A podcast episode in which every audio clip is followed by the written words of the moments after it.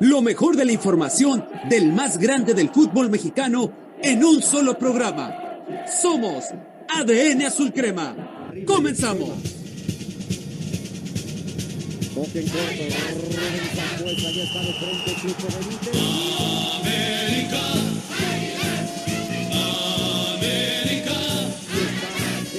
Estoy contigo, oye mi corazón.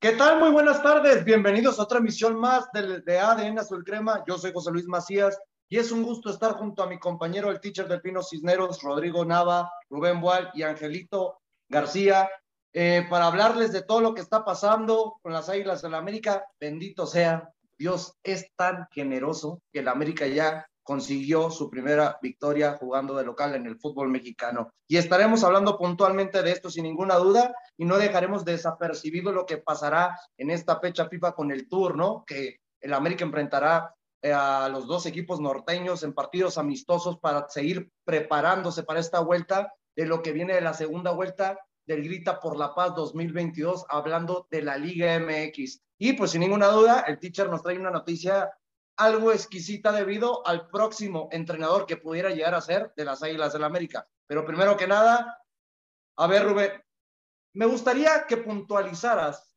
¿realmente fue justo, hablando de que el América sabemos que le pudo haber metido entre 6 a 7, este 3 por 0? ¿Realmente no debimos verle exigido más fuera de que este Toluca te daba muchas falencias? Muy buenas tardes.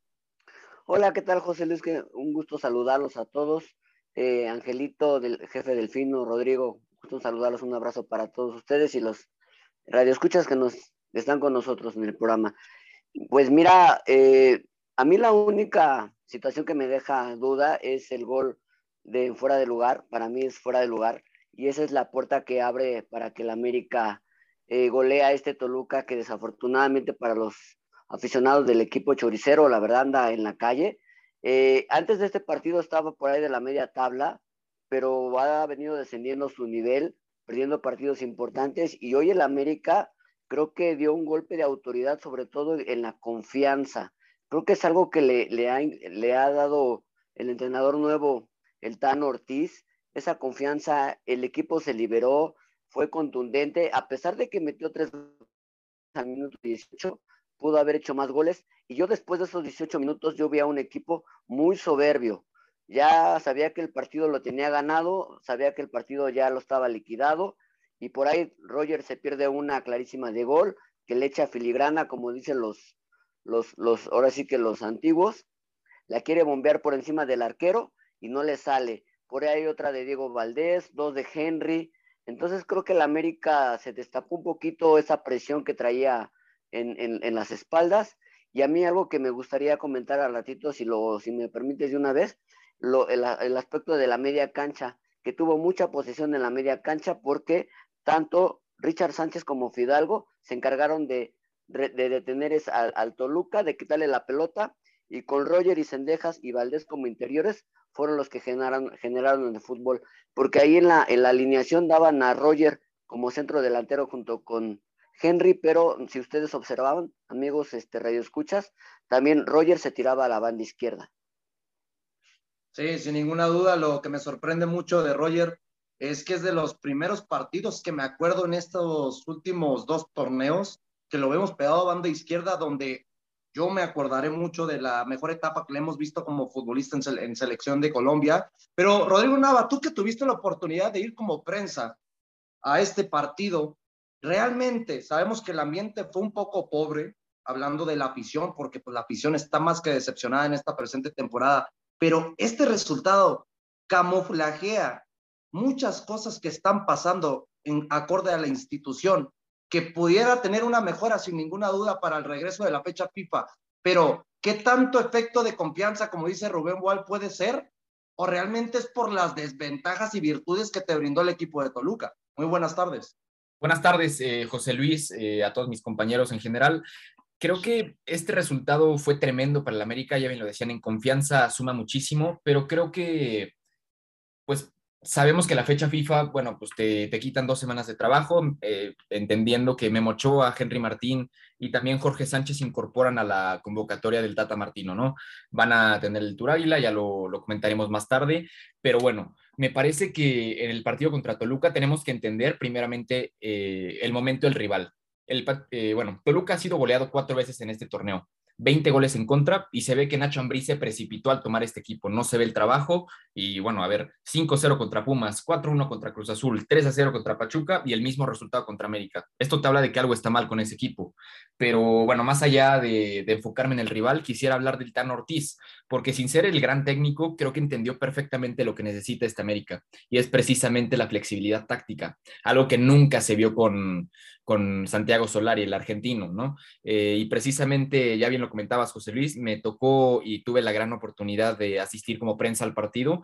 En ataque se veía un equipo completamente distinto, con idea e inclusive el esquema cambiaba a un 3-5-2, siendo que Jorge Sánchez eh, se adelantaba, Sendejas interiorizaba y Diego Valdés jugaba como el medio, como, perdón, como el media punta y bueno, jugando por ahí libre en esa zona y completando el triángulo del medio campo. Eso me parecía increíble, creo que le daba mucha variedad al ataque y bueno, ¿no? Eh, en algunos programas atrás lo había comentado, me parece que la base de todo ataque es el equilibrio y si tú, el equilibrio, el balance, eh, si tú atacas por izquierda, por derecha, por el centro, que lo hagas por todos los sectores y vayas atacando y sorprendiendo al rival lo más que se pueda. El América lo hizo, se llevó tres goles y bueno, en los primeros 10 minutos del partido ya llevaba cinco o seis ocasiones claras de gol. Entonces, me parece que se pudieron llevar más los, los dirigidos por el Tan Ortiz, pero gran partido, confianza plena para, la, para lo que se viene el partido contra Necaxa.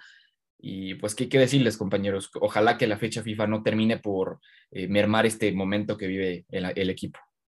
No, y hemos visto que en muchas situaciones los equipos que peor vienen en la temporada regular después de una fecha FIFA lo toman como un respiro y ese bendito respiro es lo que les ayuda a emerger un mejor funcionamiento para poder entrar al, al bendito repechaje del fútbol mexicano. Y teacher, viendo que el América tuvo 15 tiros totales, 10 al arco y solamente entraron 3, realmente se le puede rescatar este partido que sin ninguna duda un 3 a 0 se le conoce como goleada en el fútbol en términos generales o a nivel mundial, pero no debimos realmente haber exigido muchísimo más a esta América fuera del buen funcionamiento de Diego Valdés, a un Richard Sánchez que miramos por el terreno, jugó en todas partes, un mismo Jorge Sánchez que jugó muy bien, pero también sigue viéndose esa falta de confianza que pierde tantos balones realmente el lateral por derecha de las Águilas del la América. Realmente este 3 a 0 refleja el mal partido que dio los, eh, los Diablos Rojos del Toluca porque mis compañeros reflejan que la América jugó bien, pero yo creo que un 3 a 0 queda corto con lo que vimos en el terreno de juego. Eh, buenas tardes, José Luis, eh, a la gente que ha escrito a través de la plataforma digital de Radio Gol, a la gente que nos escucha en Spotify y a ustedes, compañeros, un, fuerte abrazo. Eh, mira, José Luis, un 3-0 que pudo haber sido, y tú bien lo dijiste, pudo haber sido un 5 hasta un 6, ¿por qué no hasta un 7?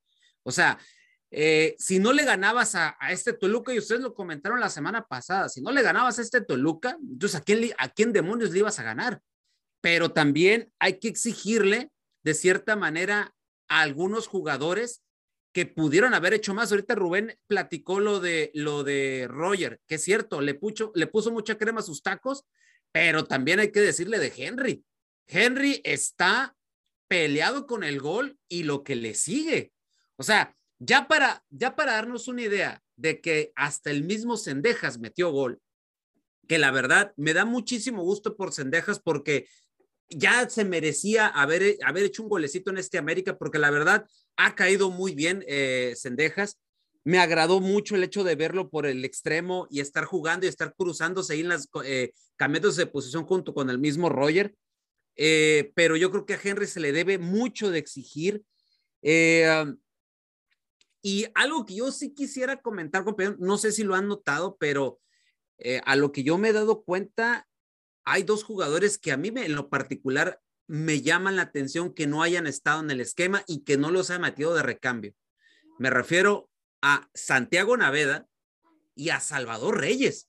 se me hace extraño. Digo, entiendo que el Tano está buscando una alineación tipo y que yo puedo entender que este mismo 11 va a repetir, como se dice, ¿no? Equipo que gana, repite. Entonces, pero me llama poderosamente la atención eso. No sé si tengan algo, si traigan alguna molestia o algo. No lo comentaron en transmisión, pero Rodrigo, eh, José Luis, eh, Angelito, que ustedes estuvieron ahí en el estadio, dos como aficionados y uno, por cierto, Rodrigo, te quiero felicitar enormemente porque por fin ADN Azul Crema tiene alguien en cancha que nos representa. Muchísimas gracias a, la gente que te otorgó la, acreditación. Y, compañeros, ustedes, ustedes estuvieron ahí, nosotros los estuvimos viendo desde, ahora sí que desde televisión, pero a mí me llama, me llama mucho la atención esto, ¿no? Entonces, también hay que exigirle un poquito más al Tano. El Tano sabe perfectamente, él sabe que el, equipo lo va a tener solamente de interino. Pero imagínense, ¿quién no te dice que a partir de esto el equipo empiece a evolucionar, empiece a jugar bien, convenza y por qué no digan en, la misma directiva, ¿sabes qué? Pues déjalo. O sea, no sé, o sea, a lo mejor estoy, me estoy volando la verdad, ¿no? Pero todavía falta ver qué es lo que pasa. Ahora, también hay que decirlo, ¿eh? Un globo no hace fiesta. O sea, se, se ganó, se ganó contra un equipo que la verdad, díganme si se presentó a jugar a la cancha, porque la verdad, yo no vi al Toluca, a ese Toluca que siempre que vas a empezar, dices tú, madre mía, viene Toluca y Toluca siempre es uno de los equipos que se le indigesta históricamente este América, históricamente. Entonces, lo que presentó Toluca en la cancha del Estado Azteca fue imperdonable, o sea, era una caricatura de equipo. Ya si no le ganabas con, lo, con esto que tenías, porque la verdad es muy, es, es muy interesante lo que presentó el Tano Ortiz en cancha. Me encantó cómo Diego Valdés ahora sí parecía un verdadero 10, arriba moviéndose, apoyando, pidiendo balón, tremendo golazo. No se metía un gol de, de, de tiro libre desde aquel gol de Leo Suárez contra Pachuca. O sea, imagínense desde cuándo no se metió un gol de tiro libre. O sea, démonos cuenta lo, de lo mal que habían dado la puntería americanista. O sea, son muchos detallitos, son muchos detallitos. Yo, sinceramente, si Henry no andaba bien y si viste que ya no, yo creo que yo pienso que el Tano hubiera hecho el cambio de inmediato y poner a Viñas para ver si Viñas hubiera tenido una y a lo mejor hasta él la hubiera metido. O sea, era el momento idóneo para que yo creo que los, los delanteros que están peleados con el gol metieran su golecito y también crecieran en confianza, porque yo veo que este equipo de cierta manera soltó un poco de presión y donde se ve que ya como que el, como que ellos sueltan esa presión es cuando van todos y abrazan al Tan Ortiz, sobre todo Roger Martínez, que si no sabían, Roger y él se conocieron en Racing de Avellaneda. Cuando debutó este, en este equipo Roger, el Tan Ortiz iba ya prácticamente sus últimos días de jugador y de ahí se conocen. Entonces, Roger le pide una oportunidad eh, de jugar con este América, de seguir siendo, y creo que le responden en la cancha. Entonces, por eso fue el abrazo y por eso toda la comitiva, todos los jugadores, incluso hasta la banca van y se abrazan. ¿Por qué? Porque al interior de América con Solari no tenían ya una relación estrecha con él, cosa que el Tano ha estado hablando jugador con jugador para tratar de convencerlos de que pueden sacar la mejor versión de su, de su, de su profesión o, de lo que hacen en, terreno de juego. No estoy diciendo que el Tano sea la octava maravilla del mundo, pero por lo menos está trabajando de a poco a poco y yo creo que lo rescatable de, de este partido es que recobras la confianza, que se viene una fecha FIFA y que todavía tienes tiempo para trabajar y que estos dos partidos que, con los cuales es para no perder ritmo. Ahí puedes hacer otro tipo de maniobras, jugar con lo que tienes y ver también a los canteranos, porque hay que recordar una cosa, el Tano los, si de, cierta manera acaba de llegar a la, a, la institución, pero él está inmiscuido en la sub-20 y él conoce a los jugadores. O sea, ¿quién te dice que en estos dos partidos que vienen también pueda, pueda haber la oportunidad de ver unos canteranos? O sea, este, es, esta victoria llega, siento yo, en buen momento. No estoy diciendo que vaya a calificar a América, porque todavía parece alcanzable, pero ya conocemos el fútbol mexicano. Puedes dar una de cal por 20 mil de arena y puedes quedar eliminado, pero muchas historias se han escrito así, de tener un, torneo horrible y después ser protagonista de una liguilla. Si no, pregúntele a Pumas el torneo pasado. Y sin ninguna duda, ¿no? A mí lo que me sorprende mucho es algo que puntualizaste mucho, ¿no? Lo de Jordan Silva, lo del mismo Salvador Reyes, que no fueron tan tomados en cuenta en este partido, sabiendo que venían siendo de los futbolistas más rentables del club en esta mala temporada que está teniendo las Águilas del la América. Angelito, América muestra lo roto que está el sistema del fútbol mexicano. ¿A qué me refiero? De que con solamente esta victoria está a dos puntos de entrar al bendito repechaje en el fútbol mexicano. Así de que tan jodida está nuestra liga para que con una victoria en serio te baste para conseguir ese ansiado repechaje. Pues sí, ese, ese es lo que han buscado los directivos y sobre todo han matado la competencia deportiva y se han ido más por lo económico. He investigado que lo del repechaje podría ser algo que ya se quede de ley. ¿eh? He escuchado que hay números en rating que a la afición ha respondido independientemente de qué equipos jueguen y no se ha visto tan mal en cuestión televisiva que los clubes, sabemos cómo son, se rigen por la cuestión económica y se van a querer aferrar a que el repechaje todavía se quede otras temporadas más. Desafortunadamente aquí en el fútbol, y yo creo que no solamente es en México, también tiene que ser en parte del mundo, se van más a regirse por la cuestión económica, que es lo que te puede retribuir como club, los derechos de televisión, ¿no? Sabemos que por lo menos aquí en México, si clasificas a liguilla, te dan tanto porcentaje de dinero. Si estás en repechaje, te dan tanto porcentaje de dinero y si vas subiendo y escalando en las fases eliminatorias y llegar a la final, te van pagando aún más. Entonces, para los equipos es mucho más conveniente. Lo que sí veo esta América es que puede tener la oportunidad de llegar a un repechaje, pero necesita ser lo más exacto posible en cuestión de resultados. Equivocaciones las menos posibles, porque se vienen rivales más complicados algunos rivales que son candidatos al título y que te pueden dar una exhibición mala y que te pueden dejar fuera del campeonato. Estamos en un todo o nada. Desafortunadamente América reacciona en el peor momento del torneo, ya en una jornada 11 donde ya te faltan solamente seis fechas para definir quiénes entran al repechaje y después los que entran a la fiesta grande. Lo que sí tengo que reconocer del Tan Ortiz en esta victoria es que rompe el esquema táctico del 4-3-3 hace y pone en funcionamiento a cada uno de sus jugadores de acuerdo a las características que le hemos visto que son más funcionales. Por fin Diego Valdés, media punta, ¿no? Y ahí están los resultados. Un gol y asistencia. Roger Martínez se rige más por la banda izquierda, total. Libertad para Fidalgo en el medio campo y no lo encasillas a que se vaya siempre a la banda derecha o a la banda izquierda, ¿no? Le das también esa libertad. A Richard Sánchez por algunos momentos lo dejas libre. La defensa se comportó a la altura Creo que también Toluca no le exigió tanto y eso fue una de las ventajas, pero hay que esperar cuando lleguen equipos que tienen una delantera letal y que puedan hacer sufrir a esta América. Ahí es donde podemos ver o darnos una idea de que si esta América es capaz de llegar a repechaje y quitarse todas esas malarias que te venía arrastrando desde que empezó el torneo y poder ver algo diferente por fin. Por lo menos ya se le vio hambre de triunfo, hambre de ganar, demostrar un triunfo en casa, que es lo más importante y que no se venía desde la primera jornada y estamos hablando que desde aquel 23 de octubre, ¿no? Del 2020 fue el último triunfo. Casi cinco meses.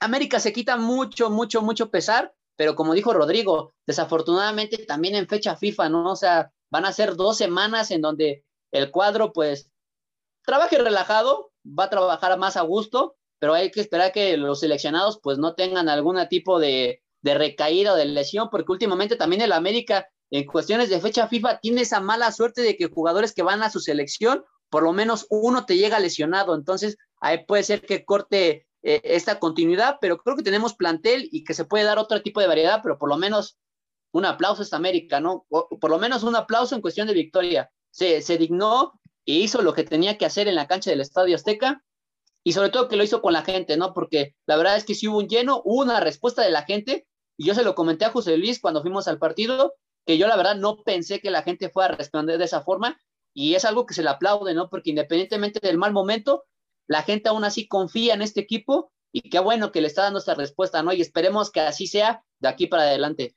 Y es que también otra cosa, el horario. Este horario a mí me encanta, me encanta. O sea, es, ambiente eh, familiar totalmente. Exactamente. Hay una foto que les invito, ya, ya saben que aparte de estar en ADN, estamos en la hora del taco una foto que compartimos ahí en, las eh, redes sociales de la hora del taco y que José Luis tuvo el tino de tomarla ahí en el, precisamente en el Estado Azteca.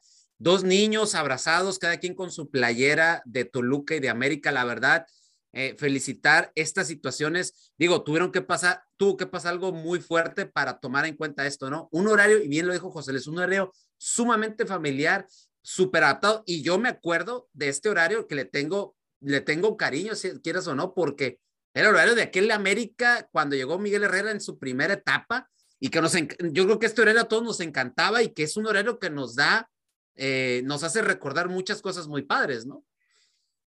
Sin ninguna duda, yo creo que es un horario que siempre se, asienta bien a las Águilas de la América, hablando del entorno que puede generar en el Estadio Azteca. Y compañeros, fuera de esta bendita fecha FIFA que tanto decimos que le puede perjudicar, que sabemos que en las últimas fechas FIFA le ha afectado mucho esta falta de funcionamiento, de requerimiento, hablando de que esa continuidad en el terreno de juego, hablando de estos futbolistas, ya sea por lesiones, por baja de ritmo futbolístico, lo que tú quieres, se viene Necaxa, se viene Juárez y se viene Tijuana Así de que, ¿qué tanto realmente puede llegar afectado después de esa fecha FIFA? Después de que ahorita vamos a hablar brevemente de lo que se viene con el Tour Águila, hablando de los dos partidos amistosos que tendrá contra los equipos regios, pero ¿qué tanto realmente puede perjudicar en no tener ese ritmo de dos partidos que va a disputar no oficiales en cuestionamientos que en menos de dos semanas enfrentas a un Necaxa, Rubén Boal, que no viene haciendo para nada malas cosas. Sí, creo que Necaxa, con el entrenador nuevo, con el Jimmy Lozano, ha empezado a retomar un, ritmo importante y bueno, le pegó a los, a los Pumas aquí en CU, le ganó bien, le ganó con autoridad y no va a ser un partido sencillo. A mí algo que me preocupa un poquito es esto, eh, lo del Tour Águila, porque desafortunadamente pues varios jugadores, ya lo comentamos hace ratito, de que se van a ir a la selección, no van a ir a poder ir a jugar al Tour Águila, como es Ochoa, como lo es este, eh, ay, este, se me fue el nombre de este. Jorge Sánchez. De Jorge Sánchez y Henry, este, y Henry Martin. Además, también Diego Valdés no va, a también este Richard Sánchez tampoco va. Entonces, son jugadores importantes. Aquí tengo la lista, si me permites, de los canteranos que podrían ir al, al Águila, que son Emilio Lara, eh, Iker Moreno, Luis Gutiérrez, Paolo Ríos, Miguel Vázquez, Gerardo Gómez, el Tijuas García y Emilio Sandoval. Se ha preguntado mucho lo, por lo de Morrison Palma, pero bueno, desafortunadamente no ha entrado en, la, en la lista, ¿no? Eso es algo que también a lo mejor en algún momento podemos platicar.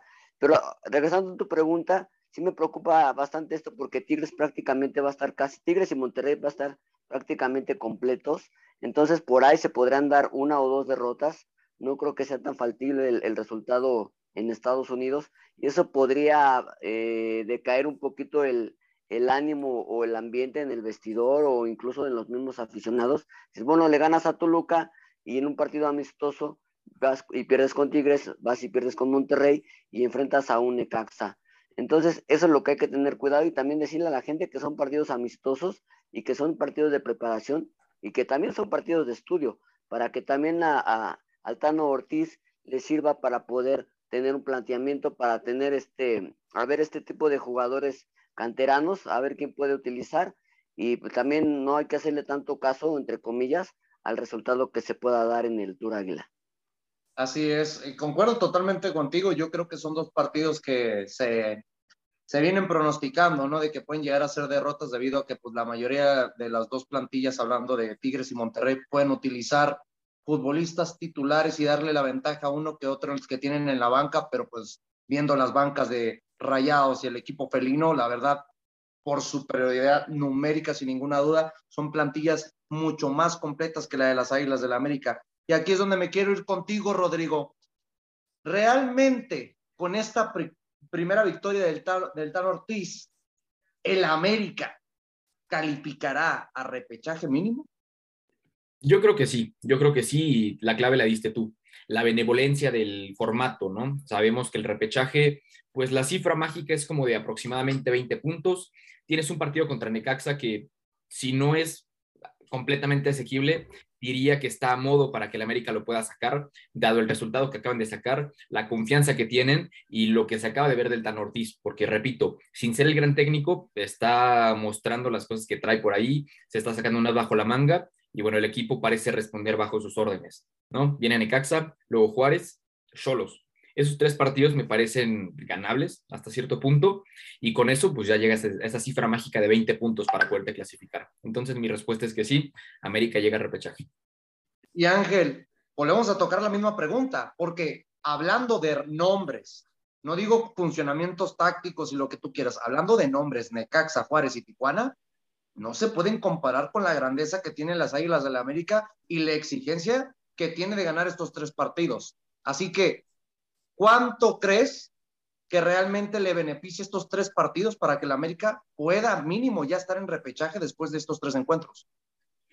Pues en este Tour Águila lo que le puede funcionar es trabajar con, la, con el mismo posicionamiento táctico con el que se vio el domingo, fortalecerlo más, ajustarlo más, encontrar jugadores que en su debido momento, porque el América va a haber momentos en los que lo van a apretar y va a tener que hacer ajustes y encontrar esos jugadores que ya se vayan acoplando a un mejor sistema táctico. Entender que hay jugadores que han tenido un bajo, bajo nivel, ¿eh? pero que en cuestión de calidad sabemos que pueden responder en momentos importantes. Y ya teniendo un sistema definido, ya de ahí el técnico puede trabajar mucho más tranquilo. Ahora sí que potenciar la calidad individual de cada uno y, eh, y que sea un trabajo mucho más efectivo. Porque si bien con Solari se estaba, estaba perdiendo, estos tres partidos que ejecutó el Tan Ortiz, por lo menos en los dos primeros no resultaron ser tan buenos, y sobre todo por los resultados, pero que ese tercero rompe con lo que venía trabajando, trabaja de otra forma, encuentra otro sistema táctico y sobre todo creo que para mí el punto, ahora sí que el punto clave es potenció a los jugadores en la posición que más les rinde. Entonces con esto puede trabajar aún mucho mejor, darle más fogueo a otros jugadores, a otros canteranos, porque si bien él estaba ahí en la sub-20 y conoce jugadores y a lo mejor puede servir, ¿no? Pueden servir, puede que los jugadores respondan, puede ser una gran oportunidad para ellos, pero se vienen buenas cosas sobre todo ahí hay un rival que lo personal pareciera que no tiene gran, gran auge, pero que para mí sí se, es, muy, es muy importante, sobre todo Necaxa, ¿no? Si bien en las primeras jornadas no venía trabajando tan bien, este nuevo Necaxa lo veo muy diferente y se me hace que va a ser una, una disputa de una riña muy complicada que al principio a lo mejor parecía un partido ganable para estas águilas y poder afianzar con mejor autoridad el repechaje, pero yo lo veo complicado, ¿eh? yo lo veo complicado. Se viene un calendario bastante, bastante desgastante y ojalá que este tour sea para planificar y afianzar que esta América, que para mí la verdad me da vergüenza decirlo, ¿no? Afiancemos repechaje. o es lo que me da, me da, nunca, nunca me había tocado, bueno, hace años, pero decir que América alcance un repechaje, la verdad estamos, estamos, estamos perdidos, ¿eh? Estamos perdidos, pero bueno, la esperanza no se pierde, ¿no? Te, puedo entender, Angelito, hablando de que pues el americanismo no está acostumbrado a realmente estar peleando por esto bendito llamado repechaje, hablando de que, como bien dice el teacher, lo mencionó en otras ocasiones, el repechaje no es liguilla, es una previa de la fiesta grande del fútbol mexicano. Y teacher, un dato muy interesante que dice Rodrigo, antes de tocar el tema de esto de la gira, de que vuelvo a repetir la pregunta, ¿el América realmente tiene para estar en repechaje después de estos tres partidos que se nos vienen contra Necaxa? Que el dato que nos da Rodrigo es muy interesante, que es el peor local del fútbol mexicano, contra Juárez que no gana, creo que es el segundo peor local del fútbol mexicano, y Tijuana que poco a poco tiene alzas jugando de local, pero de visita también te juega malísimo y ya lo hemos visto que con un futbolista menos Juárez no pudo ni, eh, eh, con un futbolista menos el equipo de Tijuana le pudo sacar el resultado a Juárez, pero porque Juárez tampoco no juega nada, volvemos a lo mismo, son rivales muy a modo. Entonces, ¿crees que ya después de estos tres encuentros el América esté candidatado para formar parte de ese bendito repechaje? Sí, ahorita tiene, si no me equivoco, 11 puntos, ¿no? 11 puntos América. Si, no me equivoco, tiene 10. No, tiene 10. Ok, tiene, tiene 10. Ok, si suma los, si suma de a tres en estos tres partidos, partidos como ustedes dicen de modo, estamos hablando que tiene América 19, 20 puntos. Con 20 puntos, vamos a suponer, no está asegurado el repechaje. Entonces, tendría que sacar mínimo otros dos puntos para tener 22. Con 22, nadie se ha quedado fuera de repechaje. Entonces, no, o sea, tarea fácil no lo es, ¿Lo puede sacar? Sí, pero va a depender mucho de estos tres partidos. Porque ustedes saben, enfrentarse al América, eh, cualquier equipo, o sea, cuando se enfrentan al América, parecen el Bayern Múnich o el Chelsea o el, o no voy a decir el Real Madrid, el Barça, digo, pues por lo que pasó en el clásico, no, perdón, José Luis. Este, pero. Sin comentarios. a mí también me duele, no te preocupes. Pero, o sea, viendo de o sea, poniendo en magnitud eso, ¿quién te dice que Necaxa no salga a hacer su mejor partido? Hay que tomar en cuenta algo, ¿eh? En Necaxa hay viejos conocidos de América. ¿Ustedes creen que Madrigal, que el mismo Alan Medina, Escobosa, es, González, Estorbosa, González, el Chucho López, por si no se acordaban, el 10 guatemalteco, no se les olvide. O sea, todos ellos, ¿ustedes creen que no les van a, no van a querer pintarle cara a la América? O sea, por supuesto. Entonces, eh, después viene, después vienen los Cholos, después viene Bravos, o sea, a veces la Liga MX es, es, es una liga que, te, eh, pues, no lo quiero decir, muy bipolar, vaya. Que, una semana te puede, es un, hay partidos rompequinielas que no te lo, no lo veías venir y de repente te vas a la lógica y la lógica pues te acepta, pero hay veces que la lógica no te da y es rompe quinielas y no pregunta, pregunta, te pregunto a ti, José Luis, ¿cómo te han roto veras quinielas a ti, no? En todo este, todo este torneo. Entonces, es muy complicado ahorita decir, para mí son claves estos tres partidos. Es más, les puedo decir, incluso clave ir ganando de uno por uno, pero es ir paso a paso, sin, sin volarnos y nada, porque el América también, ojo, ¿eh? Al principio todo el mundo decíamos que este equipo con Solari probablemente podía competir y estar ahí. Ah, nosotros todos decíamos, va a estar ahí compitiendo. No lo miramos como campeón, pero decíamos, vamos a estar compitiendo. Nadie daba, ni nadie daba un peso por decir que estaríamos hoy en, esta, en este momento en repechaje. Bueno, casi alcanzando repechaje.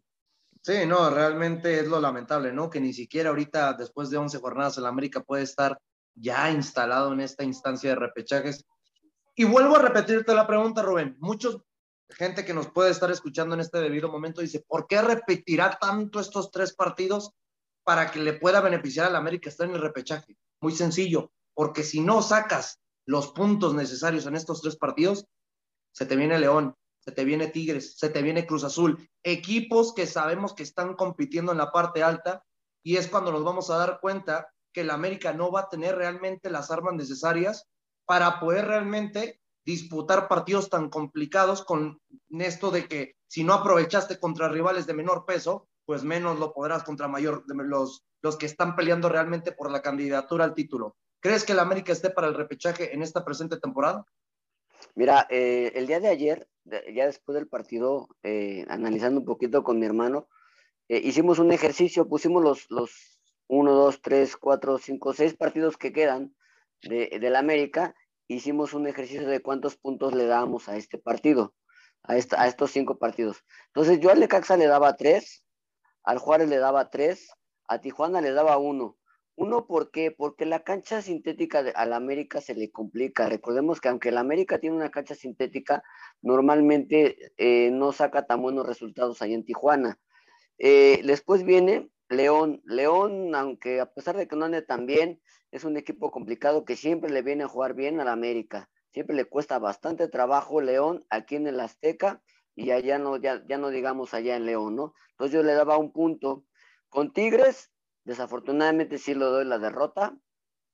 Con Cruz Azul, a las circunstancias ya lo comentábamos hace ratito antes de, entrar aquí al aire, que ahorita Cruz Azul no anda muy bien, por ahí se le cruza la, la posible final de la CONCACAF, pero también el Cruz Azul podría estar peleando los primeros cuatro, entonces yo le daba un punto. Entonces haciendo la suma, me darían 19 puntos. Desafortunadamente con estas cuentas, no le daría al América para entrar al repechaje. Entonces yo creo que ahorita los primeros tres partidos los tiene que ganar sí o sí, pero si no, si por ahí se le pierde un puntito, ya empezamos a sufrir y empezar arañando y pidiendo milagros con León, con Tigres y Cruz Azul.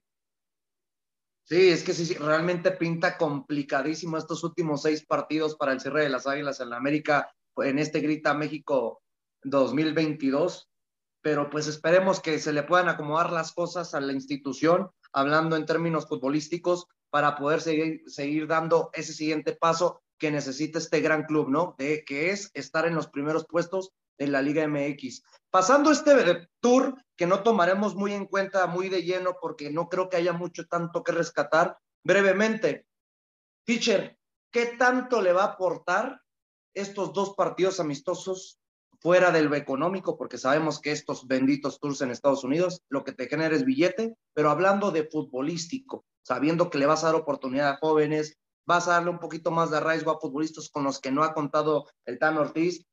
Fuera de ello, ¿qué aporta o qué va a aprender el América en estos dos partidos amistosos contra Monterrey y Tigres?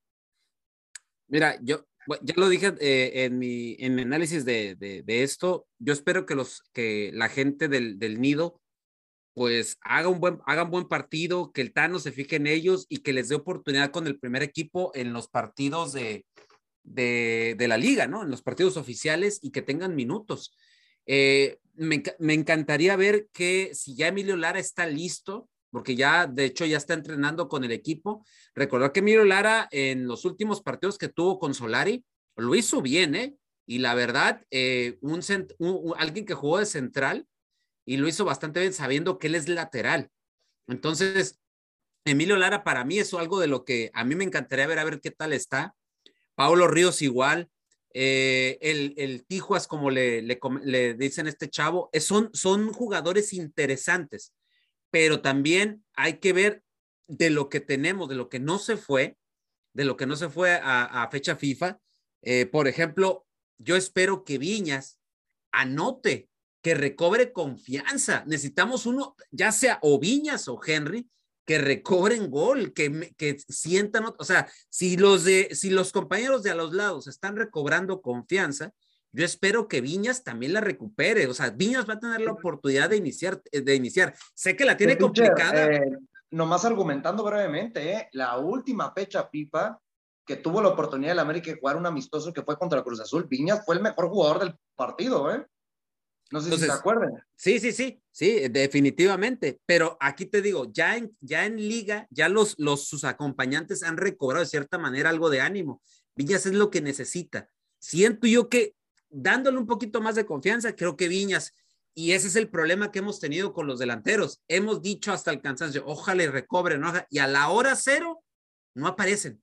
Entonces, eh, eh, eh, espero que esta fecha FIFA sirva de eso Espero que la línea defensiva, yo sé que ha habido dos ceros en, estos dos partidos que han pasado con el Tano, pero que se siga trabajando. La verdad, he visto, he visto que Bruno, quieran o no, yo lo he matado durante casi todo el torneo, pero Bruno de cierta manera ha recobrado otra vez la memoria futbolística, ha estado siendo ahí importante, sobre todo en este partido, tampoco dejaron hacer mucho. Jorge Sánchez, bueno, Jorge que va a estar en selección, pero Jorge Sánchez también lo ha hecho bien. Me encantaría ver a, este, a Reyes y a Luis Fuentes, no sé, por, los, por, por ambas bandas para ver qué, cómo andan también los dos. Me, me, me interesa ver eso de, de, Reyes, el por qué no jugó, si trae algo o, le, o, anda mal anímicamente y que le den oportunidad a Oscar Jiménez. O sea, que Oscar, yo sé que Oscar va a portería, pero Oscar también sabemos que Oscar es un portero de buena calidad. Entonces, sirve para muchas cosas esto, José Luis, sirve para, para afinar, si este va a ser, el, si esto que presentaron contra Toluca va a ser el esquema que el Tano va a querer manejar, es empezar a moverle las fichitas y dominar el sistema, porque algo que tenía la dirección técnica anterior era eso, no había un seguimiento puntual del once titular, no había un once titular, vaya, no había una columna vertebral, y eso es lo que yo pienso yo que está intentando el Tano, tener una columna vertebral y a partir de eso, eh, tu línea, de, o sea, tu, tu sistema de juego se puede afianzar más. Entonces, estos dos partidos te pueden ayudar sobre todo a eso, afianzar la columna y sobre de ello moverle este sistema, que a mí en lo particular lo que hizo contra Toluca, bueno, esto Toluca, yo lo sé, pero este, esto que presentó y ustedes que estuvieron ahí en cancha, ustedes lo han dicho, o sea, se ve bien, o sea, se ve bien esto que pinta, ¿no? Y también que le dé minutos a Naveda, porque siento yo que Naveda también merece estar ahí, merece una oportunidad. El chavo lo ha hecho bien, pero pues hay que recordar que viene una lesión y hay que darle más ritmo porque sabemos la capacidad que tiene Santiago Naveda. Así es. ¿Algo más que quieran complementar, compañeros, sobre qué le va a aportar estos dos partidos amistosos al América? Pues mira, José Luis, yo la verdad no me preocuparía si el América termina perdiendo los partidos. Creo que más allá de los resultados tienes que quedar con el funcionamiento, ¿no?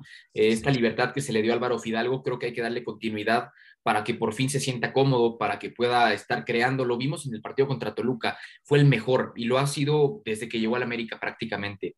Es un playmaker y realmente hay que dejarlo ser libre en el campo y pues, cuando lo haces, vemos los resultados. ¿No? Por ahí Diego Valdés, que, ah, bueno, él va a estar en, selección, que la verdad es un nombre muy importante para el esquema, eh, al menos para este nuevo, y lo, lo, considero como tal, fundamental.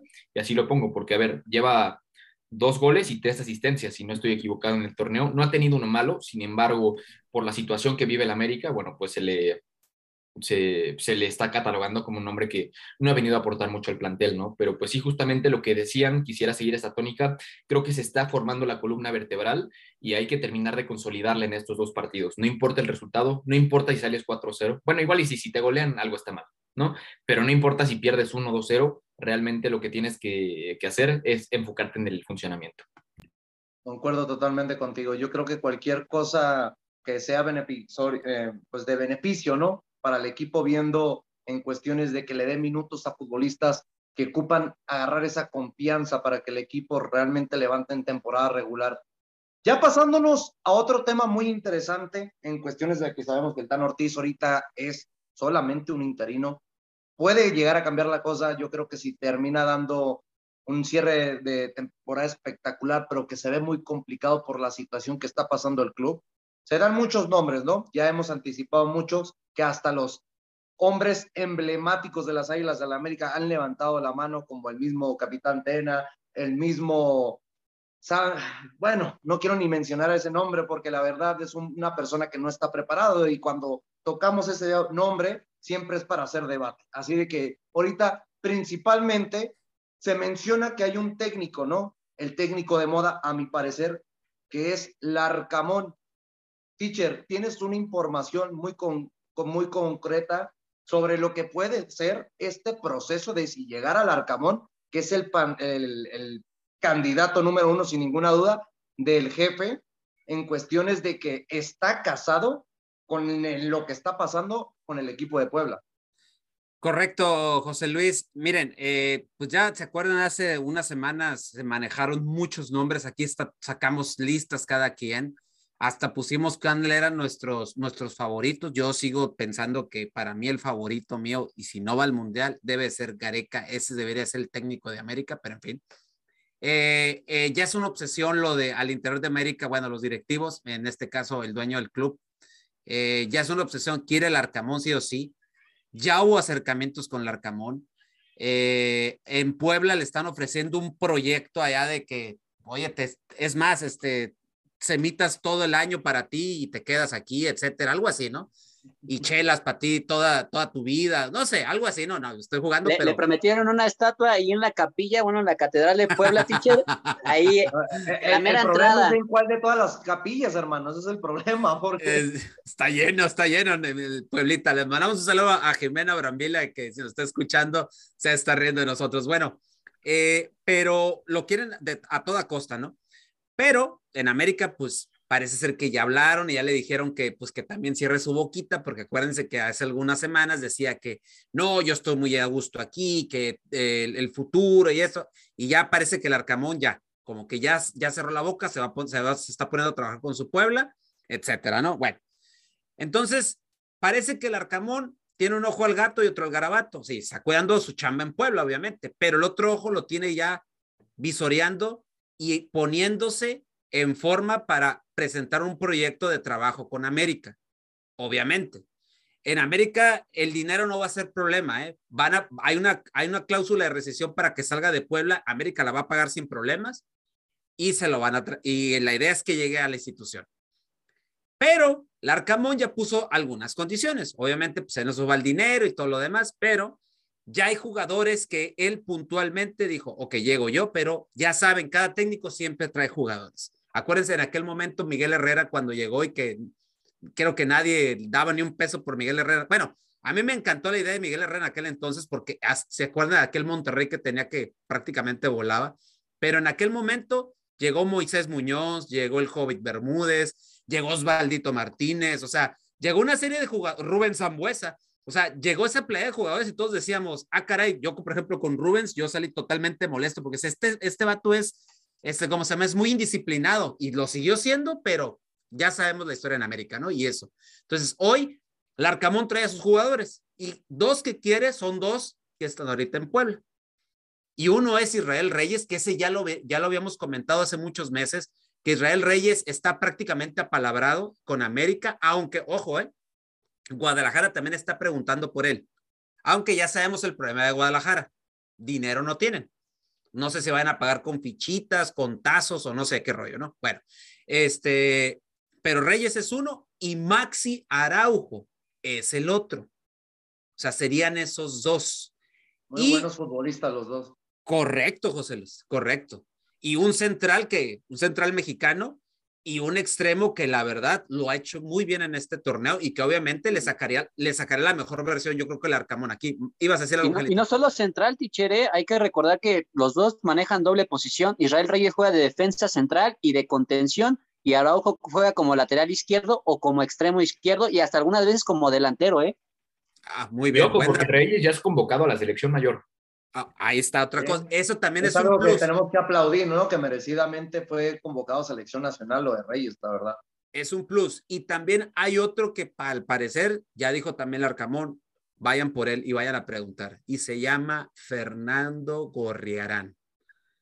Entonces, ahí sería la cuestión. A mi entender, si llega Gorriarán, es, tal vez yo creo que estemos viendo a lo mejor los últimos minutos del Cachorro Sánchez porque no creo tener otro mediocampista donde ya tenemos demasiado.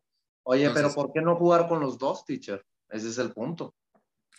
A mí me encantaría ver eso, ¿eh? Imagínate, Valdés, eh, Gorriarán, el cachorro y un contención. En este caso, para mí me encantaría ver a Naveda con esos monstruos. O sea, o sea, no, no, o sea, tendríamos una media cancha de fábula, ¿eh? O sea, ahí sí nomás. Y en, hay otra información. Esto es un rumor, ¿eh? Aclaro, esto es un rumor. No es algo fidedigno. Van a ver, van a hacer una pregunta por alguien que juega en el norte, un extremo argentino. Van a preguntar, ojo, no estoy diciendo que va a llegar ni mucho menos, es un rumor. Es un rumor muy fuerte. Van a preguntar por él. Y no, no es el Diente López que ya anda muy, que anda muy disgustado con el piojo. Es argentino, no es uruguayo, Nico López, para que la gente se vaya quitando. Sí, sí, por, es que luego, luego por ahí, no que el Diente, no. Se llama Maximiliano y se apellida Mesa. Entonces, que más aplauda, ¿no? Me imagino. exactamente. Van a preguntar, a lo mejor y por ahí dice Maxi Mesa, no, gracias, yo acá estoy muy a gusto, me la paso muy bien, puedo cruzar a los Estados Unidos, etcétera, ya saben, ¿no? Hay muchas cosas que el jugador uno no sabe, pero ¿quién dice que por ahí no diga cambio de, cambio de aires? ¿Por qué no estaría bien jugar en Ciudad de México, etcétera? Y por ahí no sé si vaya pegando chicle esto, ¿no? Entonces, ahí vayan pensando, ¿no? Pero lo que sí es que el Arcamón sí está ya trabajando, está haciendo los, los preparativos ya para llegar al Club América. Digo, vamos a ver qué sucede de aquí a que termine el torneo. Ahora, situaciones de planeación, ahora sí las tiene que ver, yo creo que desde ya, ¿eh? ya debe estarse planeando el próximo torneo. Ahora, otra información que José Ramón, que le mandamos un saludo, nos pasó también, es que hay un direct, hay alguien que va a ocupar ya el lugar de baños.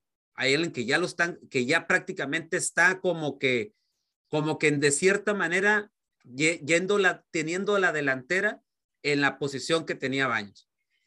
Y es alguien que ustedes lo conocieron y que es un símbolo de los ochentas, que a mí lo particular, a mí es uno de los jugadores que por los cuales me enamoré de esta institución. Yo hablo de Daniel el Ruso Brailovsky.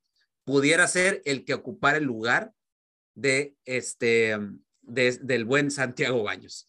Así es de que ese sería uno. Y no descarten, si el ruso dice no, el que está bajito de él es el Capitán Furia. En América están convencidos de que te tiene que volver a las raíces, de que debe de haber gente que ame y que sepa los que son los colores para regresarle un poquito otra vez la mística, que la mística se ha perdido en estos últimos, en estos últimos tiempos y regresar de nueva cuenta y esperemos a los primeros planos de la Liga MX. Concuerdo contigo. Yo creo que, bueno, debido a esta información que nos traes en a ADN Yo creo que es un equipo que realmente tendría que estar sí o sí compitiendo por esa candidatura al título, porque de por sí tiene buenos nombres la presente plantilla, y hablando de que pudieran llegar dos futbolistas que han sido sin ninguna duda parte motora de que este Puebla genere buen fútbol, hablando de Maximiliano Araujo y Israel Reyes, incluir todavía lo de Gorriarán y Maxi Mesa, que para mí están en el top 5 de los mejores extranjeros en el fútbol mexicano, yo creo que aquí es cuando la exigencia al club sería a tope. Veríamos sin ninguna duda lo mismo que está pasando con el equipo de Tigres, de que si llega a perder Tigres es cómo puedes perder teniendo una plantilla tan ofensiva, tan poderosa. Lo mismo pasaría con las Águilas del la América. Y aquí es a donde me quiero ir, Angelito. Yo sé que hablar del Arcamón a ti te pone una sonrisa de punta a punta, pero fuera de quitar el técnico y lo que puede llegar a venir hablando de estos refuerzos, ¿para qué estaría este América? En cuestión, fuera de ser candidato al título, ¿qué más tendría que hacer este América fuera de aportar esos futbolistas de grandes características? Tendría que ser el equipo con mayores goles, en mayor producción este, en jugadas, ahora sí que directamente tendría que proyectarse los resultados en cuestión ofensiva, ¿eh? porque estás trayendo jugadores que no solamente te conocen la mitad del campo, sino también te conocen la parte delantera. Son jugadores de ataque por naturaleza. O sea, estás trayendo puro león enjaulado que nada más los vas a echar al rectángulo verde y vámonos, tienen que hacer goles. Es un equipo que tiene que ser muy dinámico y que en cuestión, este, como te lo digo, ofensiva tiene que, tiene que resaltar mucho en cuestión numérica. Tiene que ser un funcionamiento lo más impecable que pueda ser, ¿eh? Quizás a lo mejor hablamos de que la, la perfección nunca se alcanza, pero se puede estar cerca de ella. Y este equipo, con estos jugadores que habla el teacher, tendría que estar así, ¿eh? O sea, es un equipo que prometería, ilusionaría a varios y te apuesto, así como ahorita en el Cuauhtémoc lo están llenando cada semana, el Azteca con este proyecto y estos jugadores lo estaría llenando día tras día, ¿eh? Tendrían jugadores, así como vemos el impacto que generó la femenil, así yo lo vería en este equipo, ¿eh? Sí, no, la verdad es algo espectacular lo que pudiera otorgar este equipo de las Águilas de la América con estos refuerzos de mayor renombre. Pero hablando de esto, Rubén, de las posibilidades, porque todo esto es hablar de posibilidades, no de que sean cosas que ya estén más que hechas. Si tuvieras que traer dos futbolistas de estos cuatro que se mencionan debido a las necesidades que tiene el club, ¿a cuáles te traerías? Solamente puedes a dos. A dos. Bueno, eh, yo creo que lo de Israel Reyes me encantaría porque necesita la competencia en la central. Eh, tenemos a, varios extranjeros y yo creo que también es una línea que a lo mejor deberíamos desechar un poquito los extranjeros. Y yo creo que ahí ya con un, con un este Jordan Silva, imagínense esa pareja de centrales, creo que también emonaría bastante bien. Y, y ahí un apoyo de, de, otro central, a lo mejor, a mí, a mí ya me está convenciendo lo de, lo de Valdés, Bruno Valdés creo que poco a poco va, retomando su, nivel y ahí yo desecharía a Cáceres y, y Meré lo dejaría ahí entredicho, ¿no? No se le ha dado tanto la oportunidad, pero creo que podría quedarse ahí, pero yo sí me deshacería de Cáceres. Y el segundo, lo de Maxi. Creo que Maxi y, este sí me... él lo conoce, o sea, lo conoce muy bien, eh, cómo juega y además algo que sí comentamos ahorita, este, ustedes, es que él juega por izquierda y Fuentes creo que ya, a pesar de que se ha, hecho muy, muy, muy buen torneo, ha jugado bien en el América, pero ya necesitamos un recambio en esa posición de lateral izquierda. Lo de Gorriarán, mm, me diste a escoger y obviamente nada más escojo esos dos. Lo de Gorriarán, sí, en la media cancha creo que está más solventado un poquito ese aspecto, pero sí, creo que la lateral izquierda y la central del América son las dos posiciones que en este caso yo elegí para poder reforzar con estos dos jugadores de los cuatro que me estás dando como opción. Y, y las, oye, José Luis, y las salidas, porque también necesitamos ver las salidas de América. Y una de ellas, creo que al que ya le van a dar las gracias en cuanto acabe el torneo, es más, yo creo que antes, y lo van a mandar ya con todo y unos tacos y una cerveza y gracias por participar, es a Otero. Ustedes lo vieron en cancha el, el, domingo y ustedes lo pueden decir mejor que nosotros. O sea, ¿cómo es posible que un jugador mucha tenga falta el de confianza, teacher, mucha falta de confianza al futbolista. ¿Cómo puede ser que tengas el balón, no encares y tengas todo un terreno para meter un centro y regreses el balón hacia atrás. O sea, yo vi eso y dije yo, no parecía jugador de fútbol, disculpen. Sí, concuerdo totalmente contigo. La, la confianza, confianza y calidad, ¿no? Yo creo que confianza y calidad. Desde, desde Santos yo no lo veía. Hacía lo mismo que hace con América. O sea, tiene la pelota y no desborda. y lo comentamos en programas anteriores. Si tú vas a traer un extremo, pues es para que desborde, es para que vayas adelante. Y él lo que hace es frenar al equipo y, y retrasar y buscar otro camino. Entonces yo creo que sí, lo de Otero lo trajeron al cuarto para las 12 y nada más por compromiso, nada más por llenar ahí un, hueco. Y saben pues que para hablar de la historia de Otero en el América, tenemos que también entender el hecho de que Sendejas, sin ser su posición natural y yendo a perfil cambiado, es mejor que él.